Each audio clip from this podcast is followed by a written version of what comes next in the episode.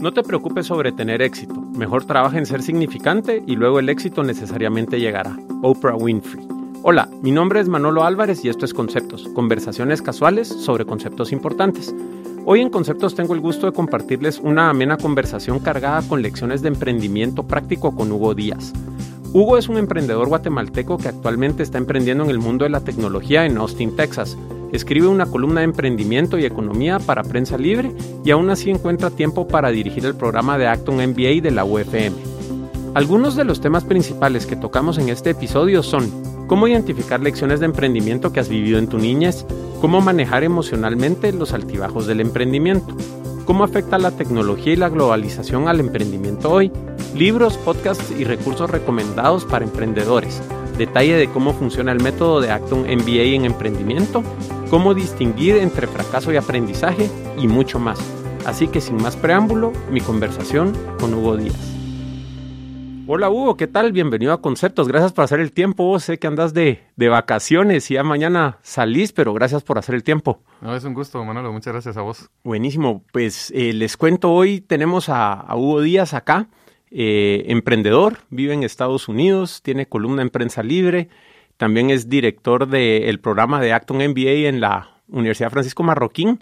Y hoy tenemos la oportunidad de verdad de conocerlo un poco más. La verdad que yo lo conozco muy poco, un par de conversaciones que he tenido en contexto académico, pero por lo que he podido ver que, que publica y todo, se ve que tiene muchas eh, herramientas, conocimiento y experiencia en emprendimiento, así que vamos a tratar de, de extraer todo ese conocimiento de Hugo hoy. Y fíjate, Hugo, quisiera empezar como empiezo con muchas personas sabiendo un poco acerca de tu niñez, familia, colegio y universidad. ¿verdad? O sea, creo yo que estamos predispuestos a, seguir cierta línea en nuestras vidas, sin embargo, el entorno en el que crecemos nos influye mucho. Entonces, ¿qué memorias tenés de, del principio de tu vida eh, relacionadas a todo esto del emprendimiento o vendías limonada, ponete, de, pequeño? ¿Cómo, ¿Cómo fue tu niñez?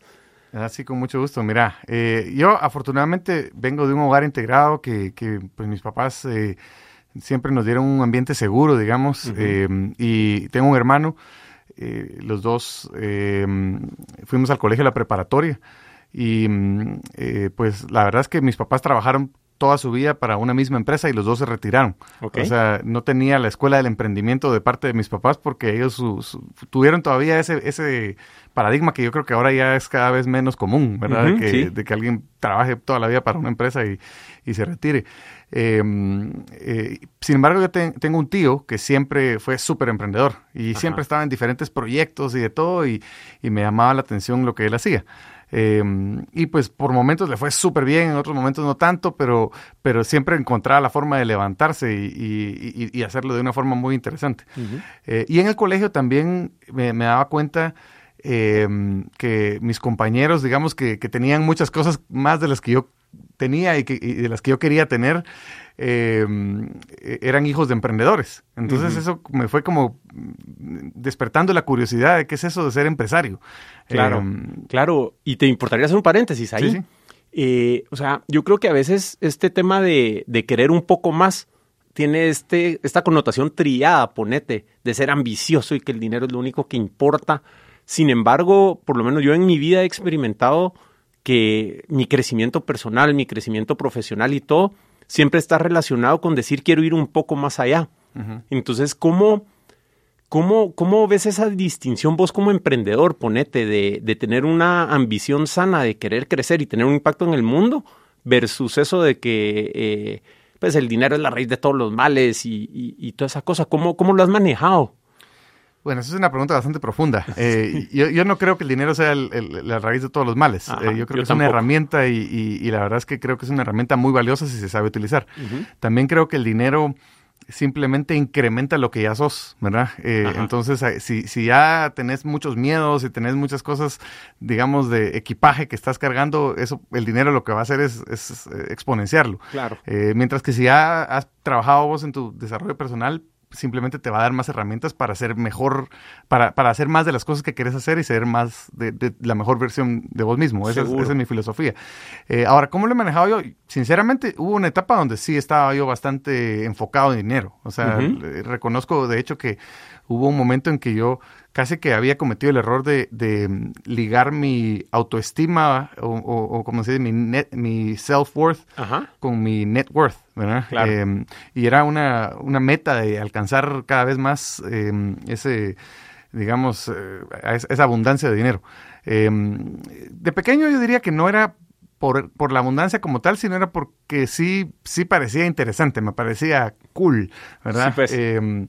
Y, la verdad es que también lo veía como algo divertido de, vender cosas. Por ejemplo, yo me preguntaba si vendía limonada. Eh, yo la verdad es que mi papá trabajó en un banco toda la vida y, le pregunté un día de qué se trataba el negocio del banco y me explicó, ¿verdad? los ahorrantes ponen dinero, el banco lo invierte en otras cosas eh, y luego les devuelve más dinero, ¿verdad? Y yo dije, ah, bueno, eso lo puedo hacer yo. Y de hecho en cuarto primaria eh, creé un banco. Eh, un banco, ¿verdad? O sea, entre comillas. Eh, y, la verdad es que lo que hacía es que les decía, bueno, denme dinero, ¿verdad? Me daban 25 centavos, un quetzal o algo así. Y yo con eso compraba premios para una rifa. Vendía tickets de la rifa en el colegio, a mis vecinos, a mi doctor, a todo el mundo. Y con eso les devolvía intereses, ¿verdad? Eh, y pues. recuerdo bien que me pagaban 25 centavos y les devolvía 5 centavos de intereses en un mes. O sea, si, si haces las cuentas ahora, era un interés increíblemente alto, ¿verdad? Hasta que llegó la directora de mi colegio y me dijo, mira Hugo, ya me contaron que andas haciendo un cuchubal. Y yo, en ese momento ni siquiera sabía que era un cuchubal.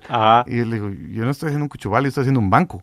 Eh, y entonces se rió y me dice, mira, no me importa qué estás haciendo, deja de hacerlo porque ya los papás están quejando que los niños les piden dinero para que te, lo vengan a dar a vos. Entonces, bueno, ahí, ahí yo siempre bromeo que esa fue la primera historia que tuve de intervención en, un negocio. Sí, pues. porque me lo cerraron. No, qué interesante vos. O sea, sí, eso estaba en vos desde cuarto primaria, ponete de, de ver tu tu contexto alrededor y cómo, cómo podías pues, agregar valor por ahí. esa era la idea. Buenísimo. Mira, y mencionabas a tu tío que, que siempre fue emprendedor. ¿Él algún momento te dejó algún consejo o algo que, que, todavía esté con vos o algo en particular que viste que dijiste, wow, o sea, eh, este es un aprendizaje grande acerca de los negocios, el emprendimiento o alguna otra persona que no haya sido tu tío? Uf, mira, lecciones he tenido muy buenas de un montón de gente, la verdad. He tenido la fortuna de, de, poder observar a, gente que admiro y, de poder preguntarles cosas. Y, más que todo aprender de, los hechos. Yo siempre, eh, el dicho ese de la palabra inspira, pero el ejemplo arrastra, eh, me, me, me, viene a la mente porque eso es lo que yo he visto, ¿verdad? En el caso de mi tío, yo lo que vi es el ejemplo de cómo luchaba así como fuera, ¿verdad? Él era exportador o es exportador. Y y em, me acuerdo las historias de que no sabía inglés y, de ahí como pudo se, se, las ingenió para viajar a Arabia, que era donde exportaba eh, antes, y, y, aprender, o sea, hablar y aprender con lo que pudiera, ¿verdad? Entonces ese ejemplo me, me, me, quedó grabado porque dice, bueno, no importa que uno no tenga las herramientas o no sepa cómo hacerlo, hay que lanzarse al agua y buscar cómo aprenderlo en el camino. Ese, ese es como el ejemplo que él me dio. Em, y, y, bueno, como decía, en el, en, la, en, el transcurso de la conversación se me vendrán otras, Seguro. otras lecciones, otros consejos que me han dado, pero ese es el primero que se me viene a la mente. Buenísimo. Mira, y de ahí, ¿cómo fue tu, tu proceso de universidad? Ponete, eh, ¿qué estudiaste? Eh, sé que ahora vivís en, en Austin, en Texas. Eh, no sé si estudiaste aquí en Guate, estudiaste fuera. ¿Cómo, ¿Cómo, fue ese proceso de la universidad y tu transición a, a tu carrera profesional? Eh, ah, buena pregunta. Bueno, te, cuento primero una importante historia de, antes de entrar a la universidad, porque em, eh, justo antes de graduarme se me ocurrió vender CDs de, música. Y me acuerdo que yo me gustaba mucho la música y el rock, y entonces leí una, una, revista que se llamaba Circus Magazine. Sí, sí. Y entonces ahí salían unos anuncios de BMG y de Columbia House de 8 CDs por un dólar. Así es. Y entonces dije, ah, qué qué buenísimo está eso. Y me empecé a investigar cómo podía traer esos CDs y, en ese entonces estaban empezando los P.O. Box, ¿verdad? Y entonces eh, investigué que podía tener un P.O. Box, contraté un P.O. Box y empecé a traer esos CDs y empecé a vender CDs, ¿verdad? Tenía esas suscripciones y me suscribía varias veces para tener varios CDs y pues. de ahí encontré otros discos especializados, como un disco que se llamaba Totally 80s, que era de los 80s, entonces lo traía ya. O sea, ya me, convertí en un importador de CDs y vendedor. Pues. Y eso, eso fue justo en mi año de graduación. Y me acuerdo que ah, eh, cuando me gradué quise poner un local de CDs eh, y fui a ver, digamos, algunos centros comerciales y todo. Y le pedí a mi papá que me ayudara con, con digamos, el enganche para la renta y para poner eso. Y me recuerdo bien que él me dijo, mira, yo te apoyo y qué bueno que seas emprendedor, pero me gustaría que vayas a la U. Eh, y yo sé que si vas a la U Vas a poder después emprender un montón de cosas más y no te vas a quedar limitado solo con, con lo que sabes ahorita. Ok. Eh, entonces, básicamente me dijo, no, no te voy a prestar el dinero, ¿verdad? Prefiero que vayas a la U. Y, y fui a la U, yo fui a la, a la Universidad Francisco Marroquín. Ok. Eh, y, y la verdad es que eh, me pareció muy buen consejo, porque yo creo que después de eso, ahora lo que emprendo, lo puedo emprender por muchos conocimientos que tenía en la universidad. Ujú. Eh, eh, yo, yo estudié la carrera de sistemas, entonces entendí, digamos, la parte de las computadoras y, y- y la programación, que hoy me sirve un montón, aunque yo ya no programo, me sirve un montón porque estoy en el negocio de software eh, y sé qué pedir y qué preguntar y- y entender bien las tecnologías.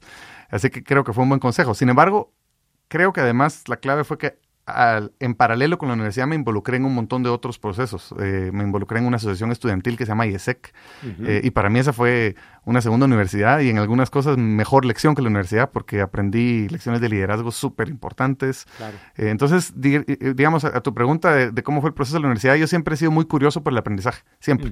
Y yo creo que eso fue tal vez lo que me fue empujando, decir, bueno, está bien, voy a la universidad, pero, pero ¿qué más hay aquí? Y, me fue empapando de esas oportunidades. Mira, qué interesante. Bueno, yo también estudié sistemas y tampoco ya no programo. Eh, y fíjate que entrando un poco ya más en, en materia de lo que es precisamente emprendimiento, eh, la tecnología ha avanzado un montón de, de cuando está este tema de los CDs y, y- y todo eso, ahora, ahora todo streaming y, y lo que sea. Eh, ¿Vos dirías que emprender hoy es más fácil o más difícil gracias a la tecnología y la globalización? ¿Y cómo puede un emprendedor tomar ventaja de eso, verdad?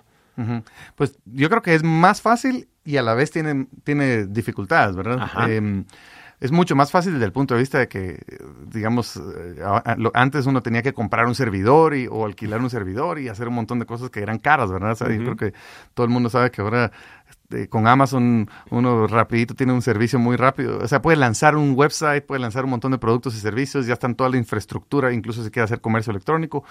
Eh, para ese tipo de negocios creo que es muchísimo más fácil. Eh, Ok. Ahora, a la vez eso hace que sea difícil porque hay mucho más competencia. Es más fácil que cualquiera entre, ¿verdad?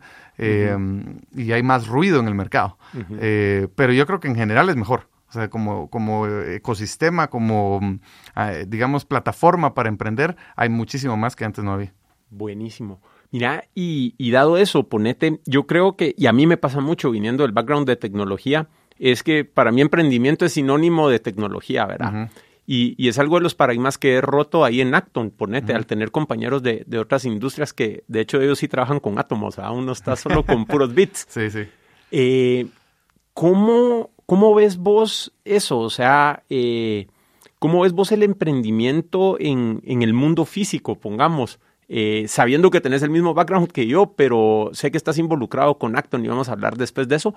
Pero, ¿cómo ves vos el, el emprendimiento como, como una disciplina, ponete, independiente de lo que pudiera ser tecnología?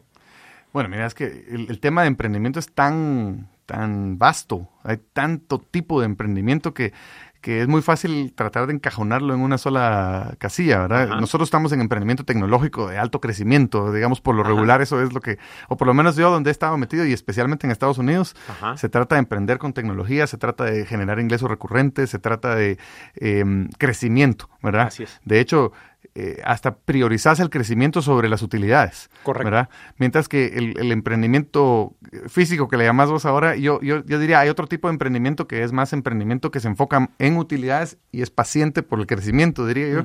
Eh, y, y son, eh, digamos, hay muchos eh, negocios que yo le daría, negocios de estilo de vida, que pueden ser muy buenos negocios, ¿verdad? Y, que, y que uno en el emprendimiento tecnológico a veces no se da cuenta eh, y, y deja pasar, ¿verdad? Dice, ah, bueno, eso no es una oportunidad tan, tan buena, ¿verdad? Sin embargo, es físico y es más fácil de, de ver, ¿verdad? Claro. Por ejemplo, mi hermano está metido, él tiene una empresa de promocionales, ¿verdad? Y hacen camisas, hacen gorras, hacen un montón de cosas. Ajá. Ayer justamente llevé a mis hijos a que conocieran y, y entonces me, me sorprendió eso porque ellos han ido a mi oficina en Austin y ven a un montón de gente ahí en un escritorio con una computadora, eso es lo único que ven, ¿verdad? Ajá. Aquí veían una tejedora poniendo eh, logos en camisas y les llamaba la atención y decía, wow, qué, increíble la diferencia entre lo que es físico que se puede ver y tocar, podían ver gorras y que les regalara él una ahí. Eh, y, él tiene un emprendimiento que para mí es un emprendimiento muy bueno y, que pues tal vez no tiene las tasas de crecimiento que nosotros vemos en, en, tecnología, ¿verdad? Pero que es un, negocio que puede dar un buen estilo de vida y, dar trabajo a otras personas, ¿verdad? Entonces, creo que depende mucho de en qué área decidiste estar del emprendimiento y, cuáles son tus metas, ¿verdad? Sí, pues, y mira, vos dirías que las herramientas o mejores prácticas que aplican en uno aplican en el otro o crees que es un juego totalmente distinto? Muy buena pregunta. Yo creo que hay herramientas que aplican para ambas, pero hay otras que son, las reglas del juego son completamente distintas. algo básico que te acabo de decir es, uno es eh, hambriento por crecimiento, paciente en, utilidades, el otro es hambriento por utilidades, paciente en crecimiento. Y esos dos son dos modelos distintos de, pensar, ¿verdad? Em, ahora bien, herramientas sobre cómo entender la necesidad del cliente, herramientas sobre cómo manejar efectivamente una línea de producción o entrega de productos, esas sí son las mismas, ¿verdad? O incluso manejar eh, personal y motivarlo, ¿verdad? Claro. Eh, claro. Ahí, dentro de eso también hay un montón de variantes, ¿verdad? Eh, Seguro en una empresa tecnológica te puedes dar el lujo de darle opciones a un empleado como parte del incentivo porque todo el mundo está esperando que el, valor de la empresa vaya creciendo. En una empresa más tradicional no. ¿verdad? Entonces, digamos, sí hay muchas variantes, pero sí hay un, ciertos principios básicos también que, aplican para ambas. Sí, pues incluso el perfil de las personas que escogen estar en una industria u otra van a afectar mucho tu, tu estilo de liderazgo, ponete, ¿verdad? Correcto. O sea, los programadores eh, son personas con, otro tipo de personalidad que una persona que, que va a querer trabajar en una fábrica, ponete. Ambos siendo muy buenos, o sea, no, no, hay, no hay una distinción ahí, pero eh, el perfil o personalidad es bien distinto. Incluso yo lo veo acá en la empresa, ponete nuestro personal de, contabilidad y finanzas. Es diametralmente opuesto a, lo que son nuestros programadores de backend, ponete, o, o cosas así. Entonces, pues eh, yo creo que eso es bien, bien interesante poderlo tener presente. Y me lleva a la siguiente pregunta, fíjate, ya la tocaste un poco y desde que platicamos el, en aquella reunión en la noche, pues vi que, que, que te llamaba la atención esto. Entonces, te quería hacer la pregunta puntual, vos, ¿qué rol juegan las emociones en el camino del emprendedor? ¿Verdad? O sea, mencionabas que tu tío tenía las subidas, bajadas, eh, te digo, yo paso días donde a las 10 de la mañana estoy aquí arriba y a las 4 de la tarde te cae una noticia que estás aquí abajo, pues. Entonces, ¿cómo ves vos ese, ese rol ya un poco más global, verdad? En el camino del emprendedor y, y vos cómo, cómo haces para, para manejarlas, ponete. Sí. Mira, yo, yo en, Acton hablo de que una de las habilidades que, que, uno debe desarrollar como emprendedor es la tolerancia a la incertidumbre o a la ambigüedad, ¿verdad? Y creo que eso es parte de lo que me estás preguntando, porque, eh, digamos, mi, socio en Estados Unidos, tengo un socio allá, cofundador, que fue compañero mío de Acton, y él siempre dice, no hay que estar ni muy alto en las altas ni muy bajo en las bajas, ¿verdad? Em, eh, y es cierto, como decías, a veces uno cerró un gran negocio y está contentísimo y de pronto le viene otra noticia ahí. Se cayeron los servidores. Sí. Entonces hay que, hay que saber manejar esa, esa, esas emociones y, hay que saber manejar esa, esa montaña rusa de, situaciones que te pasan, ¿verdad? Yo creo que sí, eh, es, es una de las claves, em, no dejarte, ahí sí que ni emocionar demasiado cuando, cuando vas bien, porque o sea, no, no, sabes si necesariamente va a durar por muchísimo tiempo, ni tampoco dejarte eh, vencer completamente cuando, cuando las cosas están duras. ¿verdad? Claro. Y algo que, que, he aprendido, me gustaría ver si, si lo validas o pensás diferente, es, o sea, también nuestro negocio, como decías, es mucho de crecimiento rápido y movámonos y todo esto. Sin embargo, eh, creo que sí hay que encontrar un balance entre no reaccionar rápido cuando estás bajo una distorsión emocional, por así llamarla, y no tomar decisiones eh, por respuesta emocional, sino que a veces sí darte tu espacio para evaluar realmente qué está pasando y, a veces como que tal vez sí priorizar un poco más la calma sobre la velocidad con eso. ¿Cómo, cómo ha sido tu experiencia? ¿O, ves que sí es algo que, que ayuda, ponete? Ah, sí, estoy completamente de acuerdo. Em, o sea, tenés que, tenés que priorizar la calma, como dijiste. Em, yo, yo, yo, en lo personal, eh, sí tengo esa filosofía de no tomar decisiones en un momento de enojo o de preocupación o de miedo, ¿verdad? Esas, las peores decisiones se toman con miedo, ¿verdad? Eh, y, y, sí me pregunto constantemente, em, cuando estoy tomando una decisión, si, si hay, qué, es lo que hay detrás? ¿Estoy tomándola con miedo? ¿Estoy tomándola con ambición? Que, que son los dos, las dos, digamos, eh, partes peligrosas o emociones peligrosas, ¿verdad? Si tal vez estoy siendo demasiado ambicioso y, y, o si estoy demasiado miedoso. Claro. Yo creo que hay, que buscar el balance. Mira, ¿y vos tenés alguna práctica de, mindfulness o meditación o algo para poder estar presente? Porque algo que, siento que nos pasa a todos como personas, no solo como emprendedores, es que ni te das cuenta que estás metido en tu loop ahí o, cagado el miedo o, o moviéndote o lo que sea, ¿verdad? Eh, entonces vos tenés alguna práctica para poderte cachar, ponete en esos momentos y decir, bueno, mejor ahorita me espero porque estoy enojado o, o, simplemente... Sí, fíjate que ese es otro tema que, me ha gustado mucho, el tema de la meditación. Em, yo me metí a una práctica que se llama TM, o Transcendental Meditation, y hago 20 minutos de, meditación en la mañana, tempranito, lo primero que hago.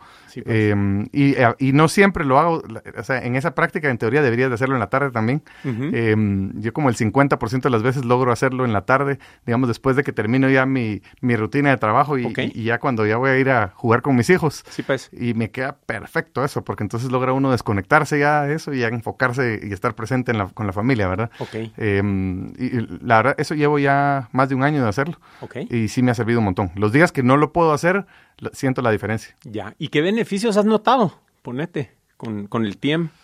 Un poquito más el estar primero presente y menos reactivo. Sí, pues. Em, y, la verdad es que no es algo que pase de la noche a la mañana, sino que es con el tiempo eh, de la práctica y tampoco es algo que, digamos, pase conscientemente. Es, es, curioso, sino te das cuenta después de que estás menos reactivo y de que, de que estás un poquito más em, presente. Pero no creo que sea la única práctica. La verdad, esa, esa la hice porque me recomendaron, un amigo mío me lo recomendó y, y, pues la probé de una vez. Pero también he visto otras de puro mindfulness, he visto otras, eh, eh, eh, el, Vipassana, hay un montón de, diferentes meditaciones que he explorado y, creo que todas tienen su, su, valor, ¿verdad? Con que haga algo uno con tal, buscando centrarse y buscando ese, ese momento de tal vez de relajación, introspección, creo que sí es bastante valioso. Sí, pues sí, a mí también, eh, yo creo que también lo conoces a Juanma. Sí, por eh, supuesto. Eh, no sé si él te, te, recomendó el TIEM, pero pongamos, él me, me, dirigió a varios estudios que si quieren los van a poder encontrar en conceptos.blog diagonal Lugo. Ahí van a quedar las notas del, del show de esta semana. están estos estudios donde muestran que el TIEM, la frecuencia en que entran las ondas cerebrales, son de las más provechosas, ponete. Entonces, a mí me llama mucho la atención. Yo practico mindfulness eh, bastante también, pero no, nunca he hecho una sesión de tiempo, nete, pero esto que, que estos estudios que me pasaron de, del el impacto que puede llegar a tener el tiempo me llamó mucho la atención, así que Vamos a ver si pruebo. Sí, yo lo he medido incluso con esos medidores cerebrales que te miden si estás en alfa, beta o qué, eh, y es interesantísimo cómo si, si se llega. Y si has, y has practicado bastante, llegas muy rápido. Sí, pues. Em, y sí es, de hecho hay, gente que, dice que es 20 em, minutos de, de, meditación TM que sí llegas a un nivel, digamos, eh, de profundidad, em, es equivalente a dos horas de sueño. Entonces imagínate eso, yo a veces cuando estoy desvelado digo, definitivamente tengo que hacer la meditación, me levanto los 20 minutos antes porque eso me ayuda a recuperarme eh, como que si hubiera dormido más, digamos. Pues. Ah, qué nítido, vamos, vamos a probar. Mira, y siendo con este tema de emprendimiento, sé que tenés tu columna en Prensa Libre. Eh, entonces, no sé si nos quisieras dejar un greatest hits, ponete de, de, de qué has escrito por allá y, y, tal vez los temas más relevantes que le pudieran servir a la, a la audiencia que, que has tocado escribiendo para, para Prensa Libre. Sí, mira, eh, desde que me invitaron a, escribir esa columna he tratado de, escribir sobre, siempre sobre emprendimiento, pero temas relevantes, digamos, con lo que está pasando en, un determinado momento. Em, eh, por ejemplo, ahorita las últimas columnas, una fue sobre innovación disruptiva, que es un tema que me fascina, em, y el otro, la otra es sobre el bono demográfico y la oportunidad que eso representa para Guatemala. Entonces, eh, ambas son, digamos, de contexto, que hay cosas pasando alrededor de eso, pero que están directamente relacionadas con emprendimiento. Eh, si buscas en, Google Hugo Díaz Prensa Libre, te van a salir ahí listado. Eh, sí, como te digo, siempre trato de, relacionar un tema de emprendimiento con el contexto que está sucediendo en el momento. Em, esas dos son de las que me acuerdo. También hablo mucho del cliente, del de cómo entender cuál es la necesidad del cliente que es más fuerte, em, sobre, el, sobre la suerte o, cómo generar tu propia suerte. Em, y, y he hablado sobre automatización, por ejemplo, y, lo que va a pasar con todos los robots, digamos, y la evolución que hay eso, porque estoy metido mucho en eso. Eh, sobre datos y em, privacidad. Entonces siempre, como te digo, temas relevantes, pero qué oportunidades, digamos, el enfoque es dónde hay oportunidades que pudieran verse como amenazas, pero que se pueden transformar en oportunidades. Ese es lo, que busco. Buenísimo. Entonces, para los que estén interesados, igual de nuevo en conceptos.blog diagonal Hugo, van a poder encontrar los, los vínculos a, las columnas en prensa libre y, y todo eso. Y bueno, mira, me gustaría saber qué empresas y emprendimientos admiras más y qué has aprendido de, algunos de ellos. Mira, los emprendimientos que yo admiro más son los que logran impacto. ¿verdad? Eh, yo creo eh, firmemente en que la forma de cambiar el mundo es a través de empresas, ¿verdad? Y, no digo que no puedan haber otras eh, iniciativas buenas fuera del mundo empresarial, pero creo que las más sostenibles al, final se, pueden lograr a nivel de empresa. Em, y, por eso, de hecho, en el tema de innovación disruptiva, una de las cosas que me ha gustado mucho de, lo que dice Clayton Christensen sobre, sobre la, son las innovaciones de que crean mercado. Esas son las empresas que yo admiro, ¿verdad? Las innovaciones que vienen y, buscan abrir un mercado que antes no existía y proveer servicios eh, a gente que antes no tenía acceso a esos servicios, eh, el ejemplo que me gusta eh, de aquí de Guatemala es Kingo, ¿verdad? donde están proveyendo energía eléctrica a, hogares que antes no lo tenían o que, digamos, tienen dificultad de hacerlo. No están compitiendo necesariamente con, con em, otras empresas de, de, energía eléctrica, sino que están compitiendo con la candela, ¿verdad? Eh, claro, en algún momento las innovaciones disruptivas llegan a competir contra los jugadores principales, pero empiezan por, suplir una necesidad que antes no estaba cubierta. Y esos son los emprendimientos que más me gustan. Excelente. no lo vas a creer, pero aquí en mis notas tenía, la puse hasta abajo por si nos da tiempo, era platicar un poco del dilema del innovador de, Clayton Christensen. Y, qué interesante, porque leyendo todo lo que haces y, viendo eso, dije yo, tenemos que hablar de, de Christensen en algún momento. Así que, mira, eh, pues qué, casualidad ahí. Y también ese libro muy recomendado para todos, ¿verdad? El Dilema del Innovador es algo viejo, se publicó en el 97. Sí. ¿Verdad? Ya tiene su, su tiempo, pero creo que es súper actual y se han ido actualizando las ediciones, creo. Sí, ahora el libro más reciente que yo recomiendo de él es el, la, se llama La paradoja de la prosperidad. Ah, ok. Eh, es, es, el más reciente y, y, está fenomenal, especialmente para emprendedores guatemaltecos porque, mm, digamos, los anteriores él ha escrito sobre eh, diferentes industrias y cómo, cómo la innovación disruptiva afecta a cada industria. Pero en este habla específicamente cómo la innovación disruptiva puede ayudar a países emergentes. Y cómo en vez de estar pensando en innovaciones que, que, que, digamos, copian un modelo que ya existe en Estados Unidos, cómo puedes crear innovaciones que, que son nuevas y que solo eh, entendiendo las necesidades de un mercado como los nuestros, puedes crear, ¿verdad? Eh, yo, lo súper recomiendo. ¿Nos puedes repetir cómo se llama? Se llama La Paradoja de la Prosperidad. En el inglés es The Prosperity Paradox. Ok. Em, de Clayton Christensen. Buenísimo. Vos esto está, se está poniendo creepy vos.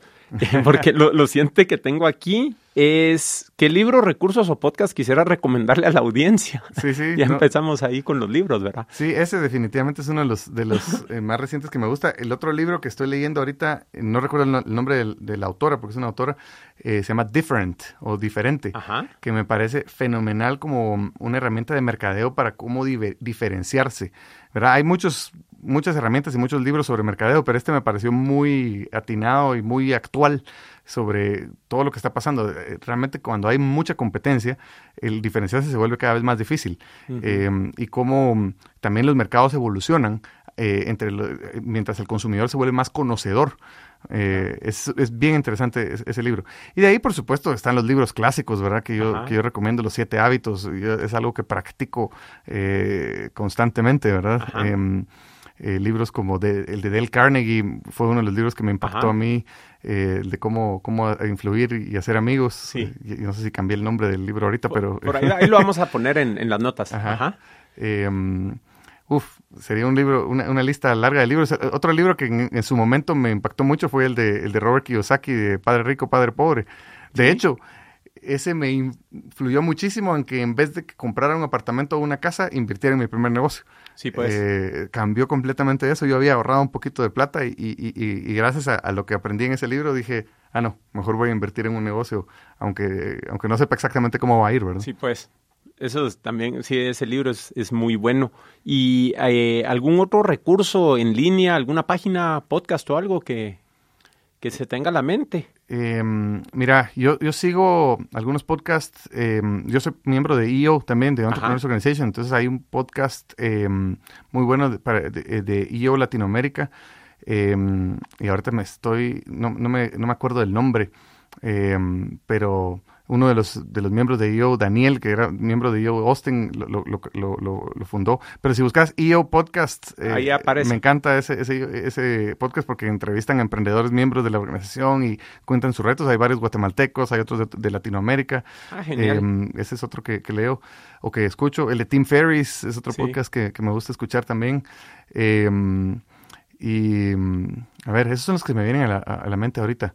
Eh, tengo un par que me han recomendado ahí que son más científicos, que también sí, pues. me gusta a veces eh, investigar un poquito de, de, ciencia y de qué está pasando en, en, diferentes áreas, pero ahorita no se me viene. Ra Radio Lab, creo que es el otro. Radio que, Lab, sí. sí uh -huh. Bueno, uno que te quisiera recomendar, por si no lo has oído, es de Reid Hoffman. Eh, el, el, fundador de LinkedIn se llama Masters of Scale. Sí, lo he escuchado y no lo he bajado, así que qué bueno que me lo recordaste. Eh, ala, es espectacular y pues él juega mucho con el concepto este de blitzscaling, uh -huh, uh -huh. ¿verdad? Entonces creo que se te puede te puede interesar y dejar mucho porque se, como a través de Y Combinator eh, tienen acceso a Brian Chesky de Airbnb y toda esta gente, a todos esos fundadores, pues destilan las decisiones difíciles que tuvieron que tomar uh -huh. para llevar a esas empresas a, a donde fueron. Entonces ese es súper, súper recomendado, ¿verdad? Y bueno, para ir cerrando el, el capítulo en emprendimiento, Hugo, eh, y, y, sabiendo que estás bien interesado en el... En, en, la enseñanza, ponete. ¿Cómo ves la relación entre fracaso y aprendizaje? Que es algo con lo que creo que todos batallamos. Sí, totalmente. Eh, mira, yo creo que eh, algo que ya está cambiando afortunadamente en Guatemala, pero antes era, era un poquito más tabú, es eso del fracaso. El miedo al fracaso es, es lo más común, la razón más común por las cuales la gente no emprende. Uh -huh. eh, y, y, una vez fracasa alguien, se vuelve así como un, un, un tabú, algo malo, ya no ya es una vergüenza. -huh. Mientras que en Silicon Valley casi que lo, lo, lo, viven con orgullo, así Ajá. como, ah, yo ya fracasé, ¿verdad? Y de hecho uno de mis profesores en el Acton MBA de Austin decía, eh, yo solo invierto en emprendedores que ya han fracasado. Eh, claro. porque, porque es eh, una señal de que ya aprendieron. Uno aprende mucho más del fracaso que del éxito. El éxito puede ser muy engañoso, ¿verdad? Uh -huh. A veces uno cree que, que, ya es lo máximo porque tuvo éxito y, y que si tuvo, hubo un montón de factores adicionales que tal vez uno ni vio, uh -huh. eh, entre ellos la suerte, ¿verdad? Em, Decímelo. Que, que, sin lugar a duda pues juega un papel, ¿verdad? Sí. Y, y, pero si uno solo tiene eso y solo tiene un, éxitos, pues tal vez se, limita a ciertos eh, aprendizajes. Lo que sí creo yo del fracaso, y lo decimos mucho en Acton, es hay que saber fracasar rápido y barato, uh -huh. eh, ¿verdad? Eh, no hay que um, aferrarse demasiado a algo y, y, y ese balance es bien di difícil, ¿verdad? En cómo saber en qué momento es hay que dejar eso y ya, bueno, ya sé las, las enseñanzas que me enseñó y me, me muevo a la siguiente cosa. Uh -huh. Y cómo no darse por vencido tampoco tan fácilmente. ¿verdad? Seguro. El, el, balance es difícil. Yo lo que aprendí es que para um, validar si algo lo considero como que un, un experimento fracasado, digamos, porque todo lo veo yo como un experimento, eh, es, tengo variables que tengo que haber definido previo a y un tiempo. Y entonces digo, bueno, para que este negocio sea algo que yo pueda validar, tengo que llegar a estas métricas, por lo menos. Y también siendo realista, ¿verdad? O sea, uh -huh. validar cuánto me cuesta adquirir un cliente, validar eh, cuánto tiempo logro retener a un cliente, ese tipo de cosas. Y me voy a dar un año para lograrlo. Uh -huh. Y ya con esas métricas ya sé si eso es un, algo que puede escalar o no.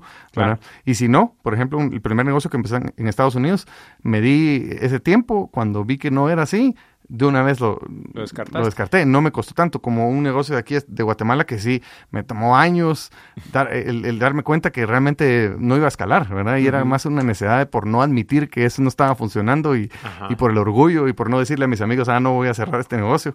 Eh, Yo creo que eh, sí, sí es importante uno ser sincero con uno mismo y, y no tener miedo a, a, decir, bueno, esto fue un experimento que no funcionó, ¿verdad? Pero entre más rápido lo pueda hacer y menos haya invertido uno o menos, eh, digamos, tenga eh, tenga comprometido uno, pues es más fácil decirlo, ¿verdad? Cuando invertiste todos los ahorros de toda tu vida y llevas 10 años trabajando en algo, es bien difícil eh, dejar algo. seguro, seguro. Y ahí creo que es, es importante mencionar dos cosas que quisiera agregar. O sea, no apostes todo, ¿verdad? Porque entonces te, te va a distorsionar emocionalmente cualquier tipo de decisión para adelante. Y segundo, recomendarles un libro de Seth Godin, ah, eh, muy bueno que se llama The Deep. Sí.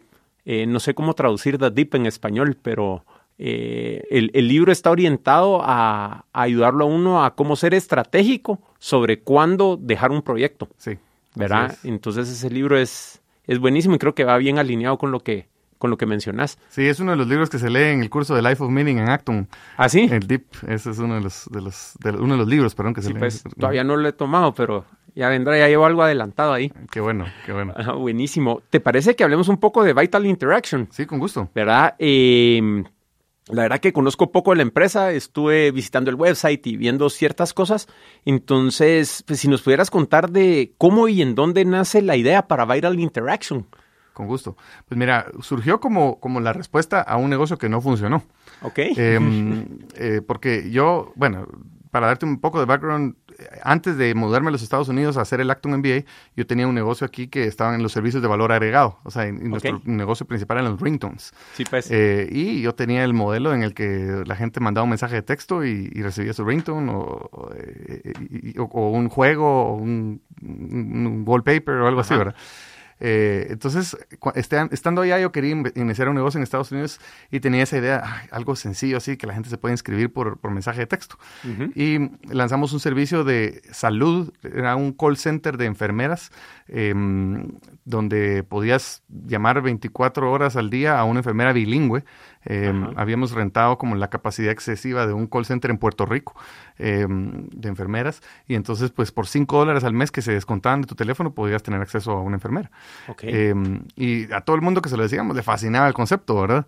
Pero para no hacer la historia larga, las ese fue el negocio que digo que las métricas no funcionaron, ¿verdad? Después de un año de estar haciéndolo, nos dimos cuenta que nuestro costo de adquisición de cliente era muchísimo más alto de lo que creíamos y además se, nos caían muy rápido porque cambiaban de teléfono, era, era digamos, la, población de bajos ingresos que, pues, cambiaba fácilmente de teléfono. Y... Prepago y tres meses y después ya no lo pagué y saco otro número. y Entonces cuando vimos que eso no iba a funcionar, dijimos, bueno, ¿y ahora qué hacemos? Y ya habíamos hecho toda la infraestructura de la parte de los mensajes de texto, ¿verdad? Y eso yo también lo entendía por mi negocio anterior, ¿verdad? Ok. Entonces empecé a hablar, uno de los, de los consejos que me dieron en Acton es hablar con 100 personas en la industria que querés impactar hasta que encontres dónde está la necesidad más, más viable que puedas eh, em, suplir.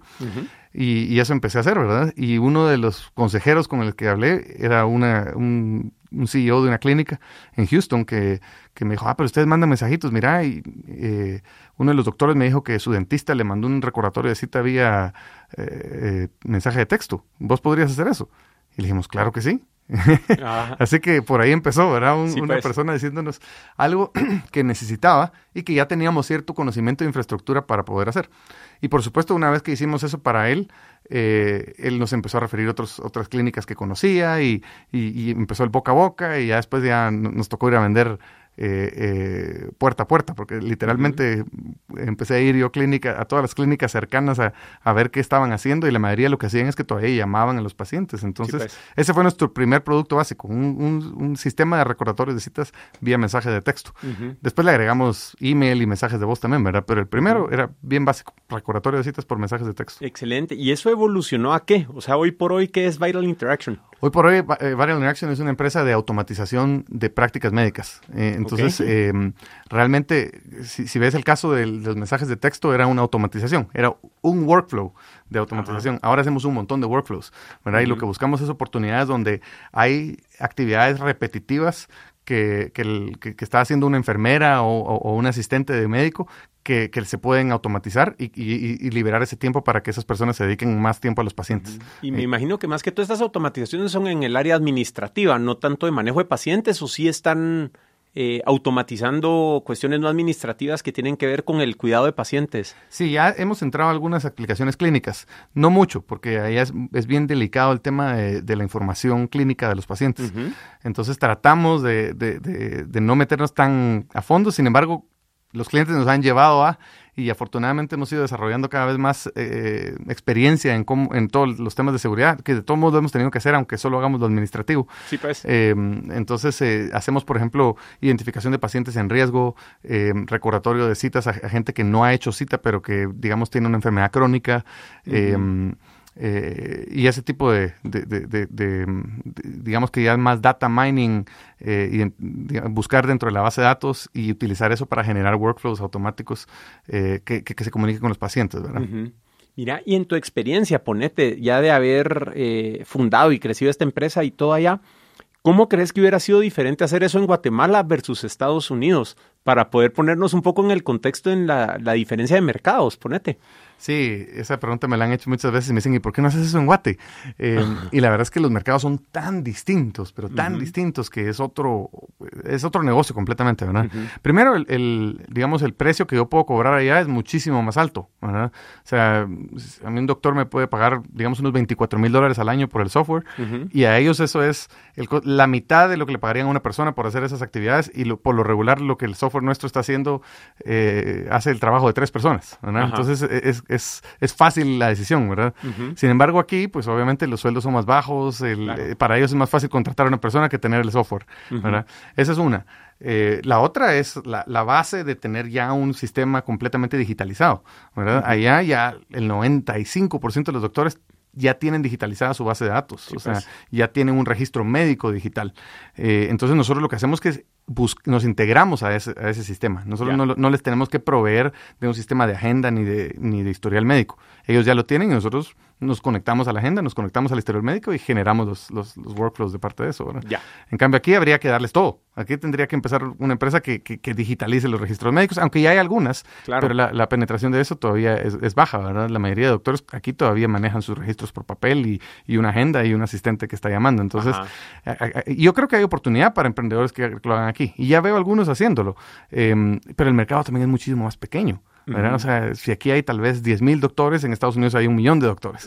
Entonces eso también hace, hace interesante el mercado de Estados Unidos. Claro, o sea, tenés más volumen y más margen, ponete. Sí, exacto. Sí, pues, qué interesante vos. Mira, ¿y qué en la historia de vida, ponete, de Vital Interaction, qué lecciones has aprendido y cómo has podido aplicar toda la, teoría, por así decirlo, que, has aprendido en, en este journey de, de, de crecer Vital Interaction? Uf, a ver, ¿por dónde empiezo? Mira, afortunadamente, como te digo, mi socio es eh, graduado del Acton MBA allá en Austin conmigo, está, estuvimos compañeros, entonces eso nos ayudó mucho allá a poder aplicar muchas de las lecciones que habíamos aprendido en el, en el MBA, ¿verdad? En el programa.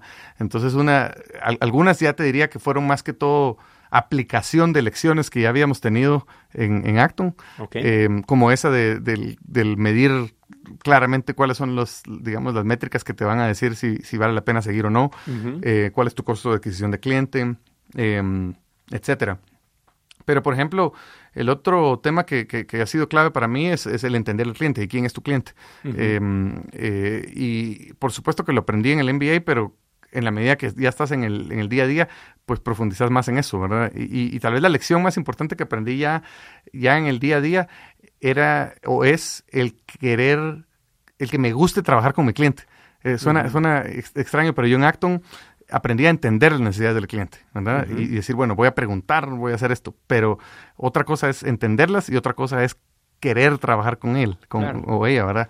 Eh, y, y, eso en el primer negocio que hice de, de Asistemed, se llamaba el call center, me di cuenta que, que, no me gustaba ese concepto, ¿verdad? ¿Y, y, por qué? Y tal vez debo dar más, más contexto. Porque al final, después, cuando nos dimos cuenta que, que, que no, que no funcionaban esas métricas, probamos otro modelo. Y el otro modelo requería que, estuviéramos siendo financiados por grants y, trabajar con, como fundaciones y, digamos, más depender de cosas de, de gobierno y, fondos así, que eso no me gustaba. O sea, yo simplemente dije, eso no, prefiero no hacerlo.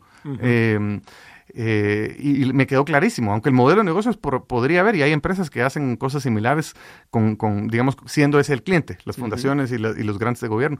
Eh, yo ahí sí me quedó clarísimo que eso no lo quería hacer. Yo prefería trabajar con gente que estaba emprendiendo ellos mismos, ¿verdad? A mí los clientes, la mayoría de mis clientes son doctores, son clínicas que tienen 10, 20, 30 doctores, pero que ellos se han asociado, son ellos emprendedores mismos, eh, están velando por los pacientes y a la vez son responsables de que tienen que mantener un negocio. Y eso me encanta. Me encanta cómo ayudarlos a decir, enfóquense ustedes en sus pacientes y yo me enfoco en ayudarlos en, que el negocio sea más eficiente. Pues. Eh, y esa sí fue una lección muy importante para mí. Ahora eso es lo que nos ha permitido crecer. Es decir, yo entiendo a mi cliente, me gusta trabajar con él y quiero ayudarlo a, ser exitoso. Claro, es bien importante, ¿verdad? O sea, tener un, propósito detrás de, ¿verdad? Todo esto de Simon Sinek y el, el why y eso, ¿verdad? O sea, porque creo yo que por, por momentos esto de emprender se puede poner bien difícil. Y si no tenés ese propósito, esa convicción de querer tener ese impacto, eh, probablemente vas a tomar la decisión de rendirte o quit cuando no es. No por métricas ni nada, sino que porque simplemente no tenés esa como llama interna que te está motivando a hacerlo, ¿verdad? Correcto. Buenísimo. Mira, y Vital Interaction es un software as a service. Sí, correcto. Bueno, y mira para nuestros, nuestros eh, listeners que estén emprendiendo con software y todo eso, ¿qué retos has encontrado y qué ventajas has eh, podido tomar con, este modelo de software as a service?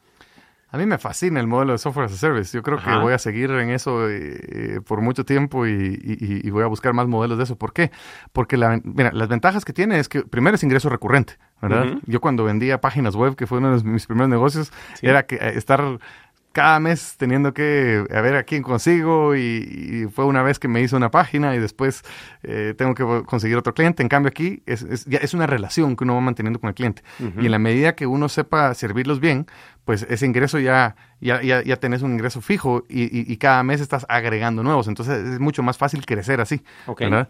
Em, lo otro es que puedes mejorar el software constantemente, ¿verdad? Porque está en una plataforma y, y, entonces ya vas creando un, equipo, eso es lo que hemos hecho nosotros, que va constantemente viendo cómo, cómo hace que el, el, producto sea más valioso, la, la, plataforma.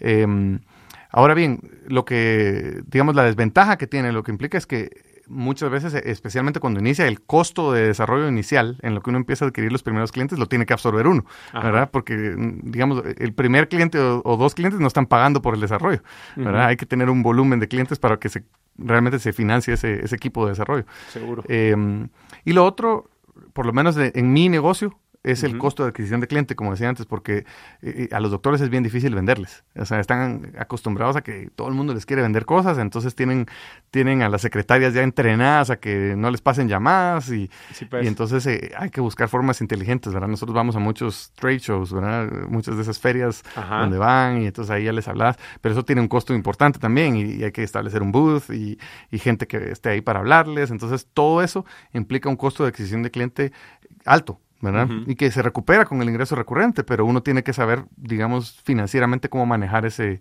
esos flujos de caja cuando, cuando está queriendo crecer. Sí, pues. Buenísimo. Bueno, un consejo ahí que me vino a la mente ahorita con, con lo de las llamadas y las secretarias, que justo lo menciona este Tim Ferris, ¿verdad? Pero dice que él cuando vendía, no me acuerdo qué cosa era, él llamaba de 9 a 5. ¿verdad? Y tenía ese problema que eh, las personas que, que, cuidan a la persona que toma la decisión, pues te, te botan la llamada. Entonces, él lo que dijo es, ¿qué pasa si lo hago al revés? Y entonces empezaba a llamar a las seis, de seis y media de la mañana a nueve y de cinco de la tarde a ocho de la noche. Y la teoría de él era que las secretarias trabajan de nueve a cinco y se van, pero el doctor que le importa su clínica y eso va a estar a horas después de. Y entonces decía que él cerraba cualquier cantidad de negocios entre cinco y ocho de la noche porque no había quien contestara el teléfono más que la persona que toma la decisión. Sí, sí. Entonces, eh, pues una vez uno ve un patrón, uno tiene que ver cómo, cómo lo puedes usar a tu favor, ¿verdad? Sí, sí lo, he escuchado y lo hemos utilizado también. Qué bueno, vos, qué bueno. Mira, y algo que me llama mucho la atención a mí eh, es este triangulito de tecnología, medicina y personas. Entonces, eh, ¿cómo ves que juegan juntos? Ponete, ¿verdad? hay, hay mucho debate, ponete sobre eh, el tema esto de que ya AI puede leer una radiografía mucho mejor que, un radiólogo, ponete. Entonces creo que en, el concepto de emprendimiento, ética incluso, eh, se va a poner bien interesante en los siguientes años ese triangulito de tecnología, medicina y personas. ¿Hacia dónde crees que va eso? Yo creo que la tecnología va a permitir que haya salud para todos. O sea, de verdad creo que em, es, el, el habilitador o el enabler, como se dice en, inglés, ¿verdad? Más, más grande que vamos a tener para, para poder eh, pues, eh, permitir que haya más acceso a, la, a salud, ¿verdad?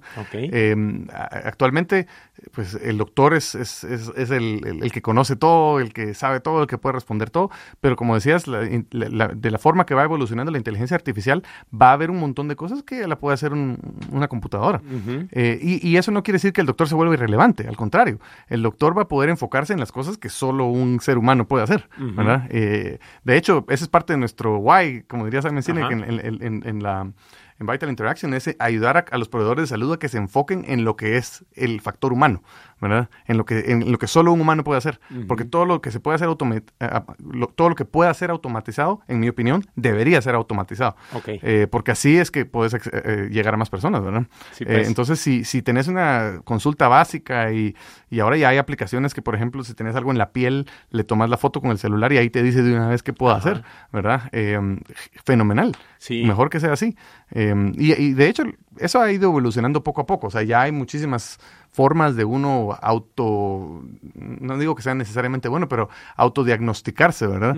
Eh, y mucha gente lo hace para cosas básicas. Obviamente eh, hay, cosas que uno tiene que, consultar, ¿verdad? Pero, pero yo creo que muchos de los problemas que, por lo que la gente va al doctor a veces se pueden haber resuelto con, una aplicación. Eh, y en la medida que eso pase, como te digo, la gente más pobre va a poder tener acceso. Lo bonito es del celular, por ejemplo, es eso, que, cualquiera ahora tiene un celular. Entonces, en la medida que se puedan educar y que tengan acceso a, esa tecnología, eh, simplemente va, va, a haber más gente, va a haber más consumidores. Ese es el tipo de emprendimiento que me gusta, que es creación de mercado. Pues. Y, y, por ahí falta muchísimo por hacer. Espero que haya un montón de emprendedores haciendo cosas en ese campo. Buenísimo, vos, buenísimo.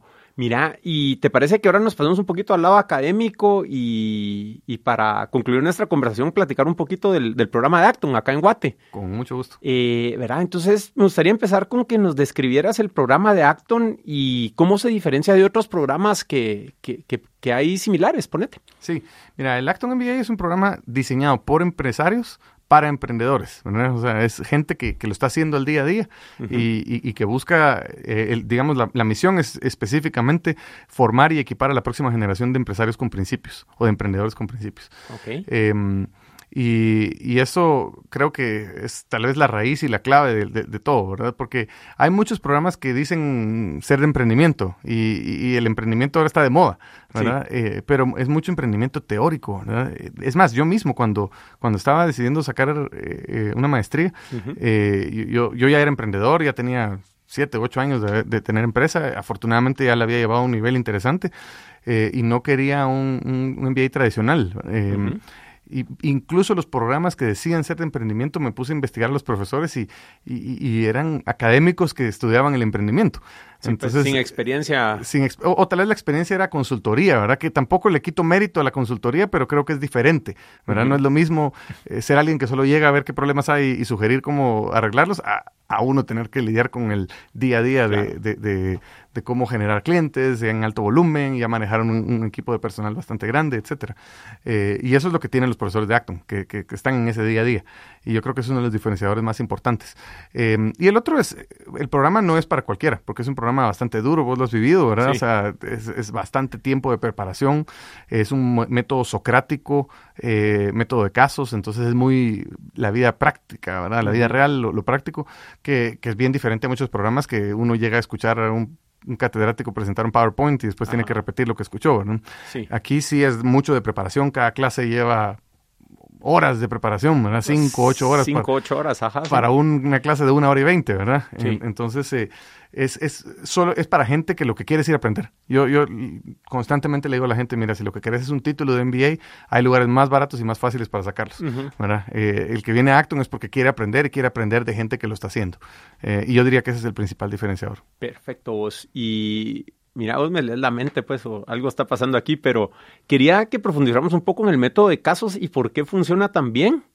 ¿Cuál ha sido tu experiencia dando clases, ponete, con, ese método? Porque mi percepción como alumno, ponete, es que el facilitador, ponete, porque no es un profesor, sino que realmente es un facilitador, aprende igual o más que nosotros. Entonces, si pudieras profundizar en eso, ahora el método de casos, ¿por qué funciona tan bien? Y, tu experiencia como facilitador. Perfecto, buena, buenísima pregunta. De hecho, nosotros decimos que el, facilitador es el, master learner, ¿verdad? La única diferencia es que ya tenés experiencia haciendo las preguntas que hay que hacer eh, y estás aprendiendo junto con, los, con, la clase, ¿verdad? Eh, la, única diferencia es que como ya tenés esa experiencia y, has estado en el campo, sabes qué preguntas hacer y por dónde guiar la conversación, ¿verdad? Pero al final estás aprendiendo un montón. Yo hay, casos que he dado tres veces Y, en la tercera vez sigo aprendiendo cosas nuevas. Que eso es lo bonito del método de casos también, ¿verdad? Los casos son tan ricos en diferentes eh, situaciones que se pueden analizar, lecciones que se pueden aprender, que depende de dónde estás en tu vida en ese momento, va, a ser las lecciones que te, van a, te va a traer, ¿verdad? Entonces uno puede llegar con cierto nivel de conocimiento y siempre va a salir con más, ¿verdad? Aunque ya se pasa un montón de otras cosas, aunque ya has, has vivido una experiencia similar, vas a aprender y si alguien no lo ha vivido va a aprender otra cosa, ¿verdad? E, eso es lo, lo, fascinante, ¿verdad? Em, yo nunca he visto un caso donde la gente eh, salga sin ninguna lección. ¿Verdad? Donde diga, ah, este caso no me, no, no, me dejó nada. No me nada nuevo, ¿verdad? Eh, precisamente porque son casos de la vida real y están muy bien diseñados, están bien escritos, ¿verdad? Nosotros usamos en su mayoría, el 90% son casos de Harvard y la verdad es que Harvard sí se ha tomado el tiempo eh, de hacer eh, casos bien pensados, ¿verdad? Pues. Y escogimos, obviamente, los casos relacionados con emprendimiento donde en su mayoría los protagonistas son emprendedores. Ya. Bueno, hablando de eso, me acabo de acordar de otra cosa, voy a hacer un paréntesis. Harvard salió con Reid Hoffman de Calleston Masters of Scale y ahora tienen, creo que son tres o cuatro podcases. Eh, donde son casos donde eh, están haciendo la entrevista, ponete tipo podcast, parecido a lo que estamos haciendo, en formato de caso.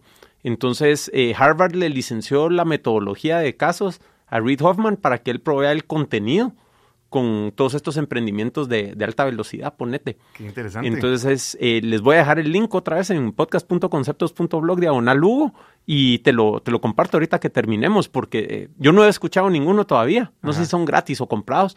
Eh, hay que ver, pero se mira súper interesante, ¿verdad? Qué bueno. Bueno, ya que me dijiste eso, quiero mencionar algo más que creo que sí es importantísimo mencionar sobre, sobre Acton y por qué es diferente aún de otras universidades que utilizan método de casos.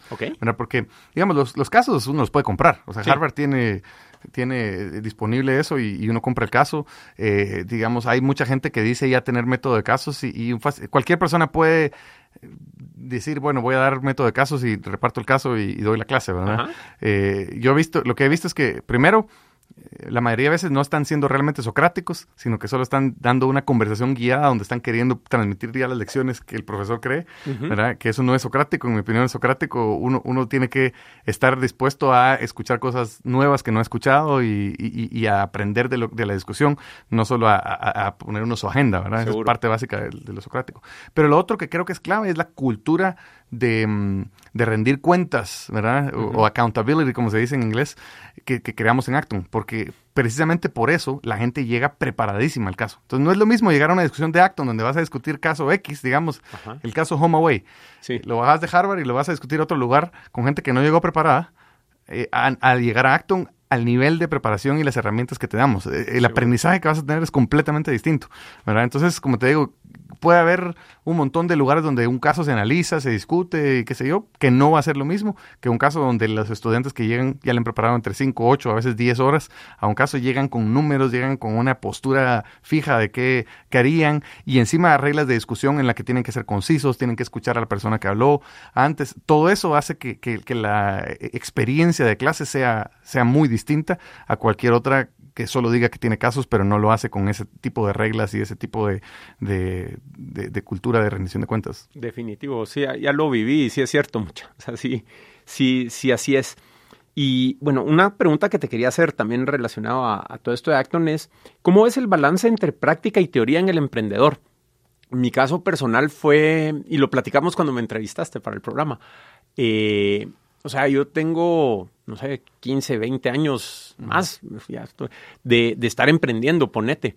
Pero yo me gradué de Ingeniería de Sistemas de una universidad donde no tomé ni un solo curso de, de finanzas, nada, nada, nada. Entonces, eh, yo llegué, pongamos tal vez con un extremo de 100% eh, experiencia, práctica, calle, como le querrás llamar, y cero académico y, y se ha sido una experiencia muy enriquecedora. Pero ¿cómo, cómo ves ese balance en un emprendedor que sea holístico, ponete, entre, entre práctica y, y, experiencia y cómo, cómo Acton está ayudando con eso? Es excelente pregunta también. Eh, mira, yo creo que al final todos los emprendedores aprendemos de la práctica, ¿no? Y la, la, la, la calle es la, es la, mejor escuela, en mi opinión, para, para, el, te, para el tema de emprendimiento. Uh -huh. Sin embargo, los errores pueden salir muy caros y el tiempo que toma aprender ciertas lecciones puede ser muy largo, ¿verdad? Ok. Entonces sí. yo creo que eh, la experiencia que creamos en Acton justamente eh, busca reducir ese tiempo de, de, de, de, aprendizaje, esa curva de aprendizaje sobre varias de las lecciones y lo hace a través de ayudarte a, a entender situaciones que otros emprendedores vivieron y cómo, qué, qué lecciones ap puedes aprender de, las experiencias de ellos, ¿verdad? En vez de tener que vivirlas todas, cada una eh, vos mismo. En mi caso yo también cuando hice Acton yo llevaba, como te decía, siete u ocho años de haber emprendido, ya había cometido ciertos errores, ya había aprendido ciertas lecciones.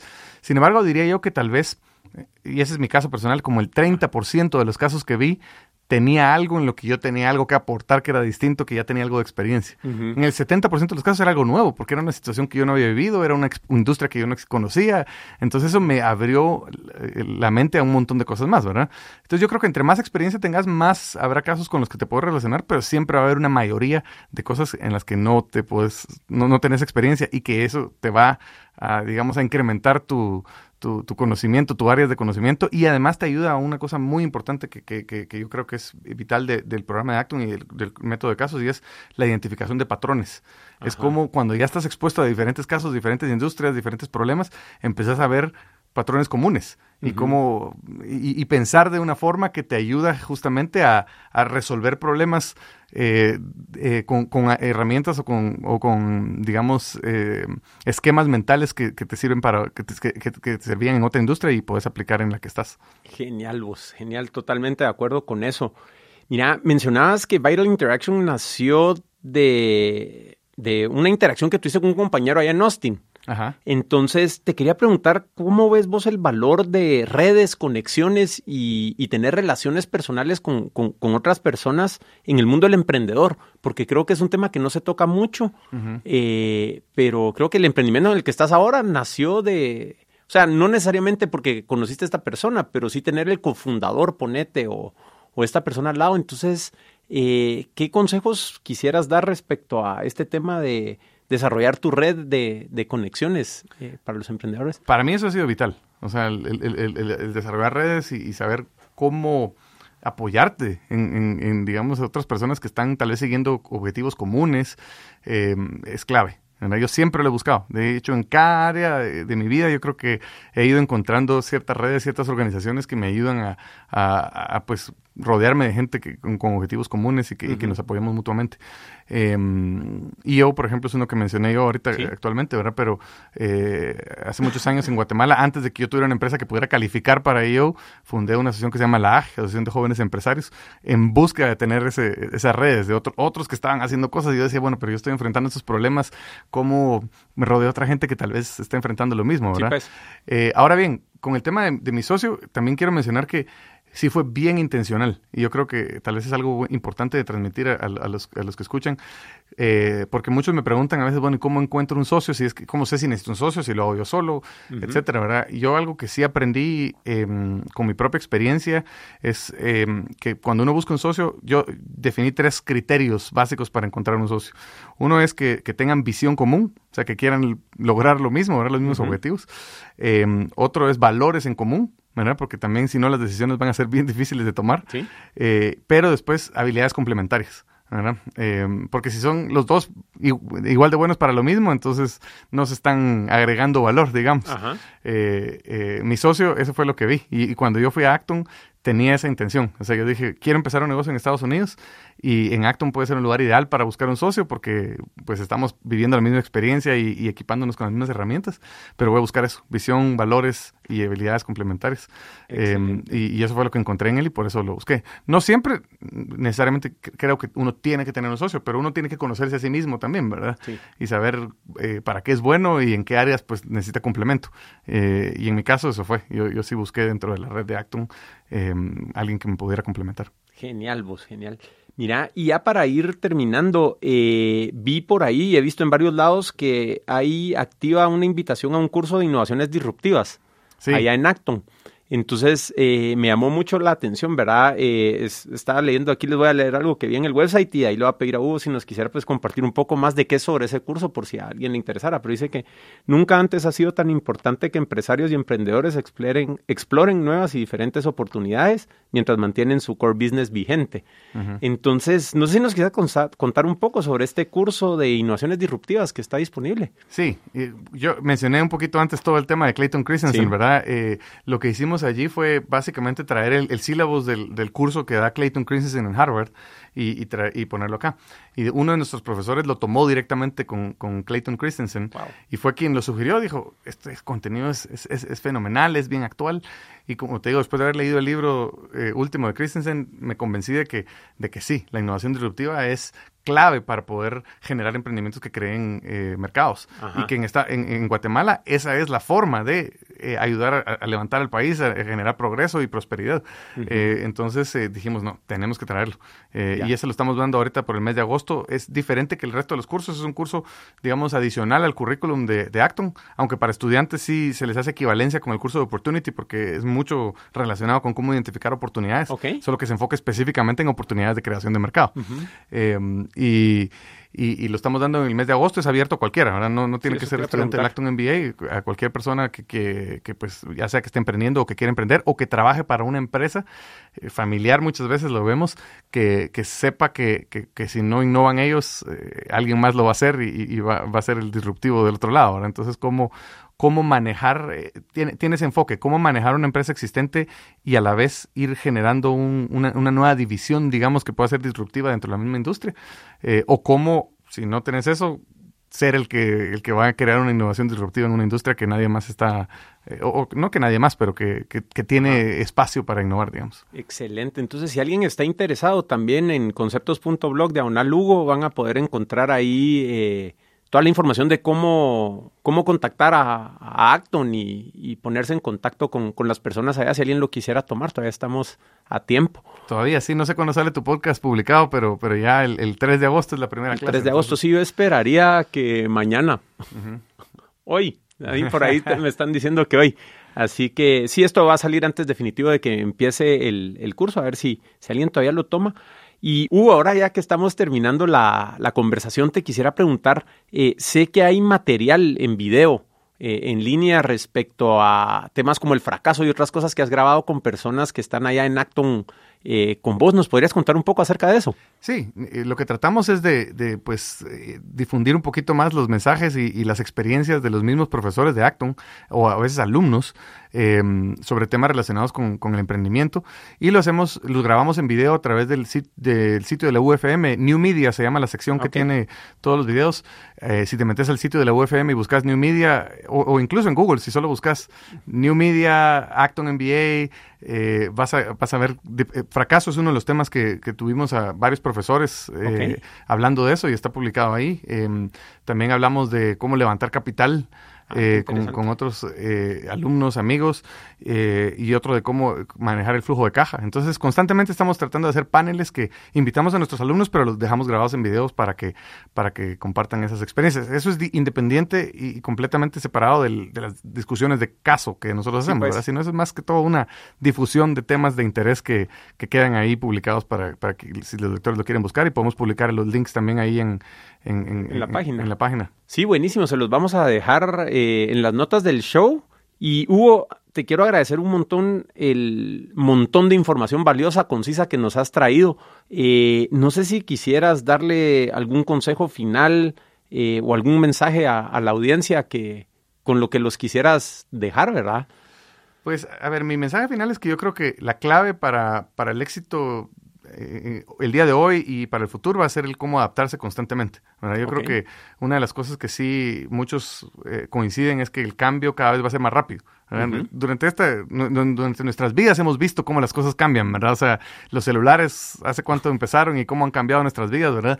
Em, eh, y así creo que vamos a ver cada vez más cambios. La inteligencia artificial que estamos hablando, todo eso, va, el, el ritmo de cambio va a ser más acelerado y entonces la habilidad de aprender constantemente, evolucionar, va a ser clave para, para poder ser exitoso. Y yo creo que ese es el mensaje, que uno se vuelva un aprendiz continuo, un aprendiz de por vida, un lifelong learner, digo yo, para poder realmente eh, constantemente evolucionar y estar preparado para, para, lo que nos viene. Que yo creo que es muy emocionante si lo ves desde ese punto de vista. Claro. Si no lo ves desde ese punto de vista y estás estancado, deberías de estar asustado. Asustado. Buenísimo, pues de nuevo muchas gracias por haber venido a Conceptos y seguimos en contacto y a ustedes allá afuera, hasta la próxima. Muchas gracias. Conceptos es un podcast semanal producido, grabado y editado por Cuzuco Ortiz en estudio El Tun en 4 grados norte Guatemala y es conducido por Manolo Álvarez. Encuentra más episodios en conceptos.blog y recuerda suscribirte en iTunes, Spotify, Overcast o tu player de podcast favorito para no perderte un solo episodio. Si te gusta el show, compártelo con tus amigos. Envíanos qué piensas acerca del podcast, qué temas quisieras escuchar y a quiénes te gustaría que invitáramos a nuestra cuenta de Twitter arroba conceptospod. Gracias por escuchar y nos platicamos la semana entrante.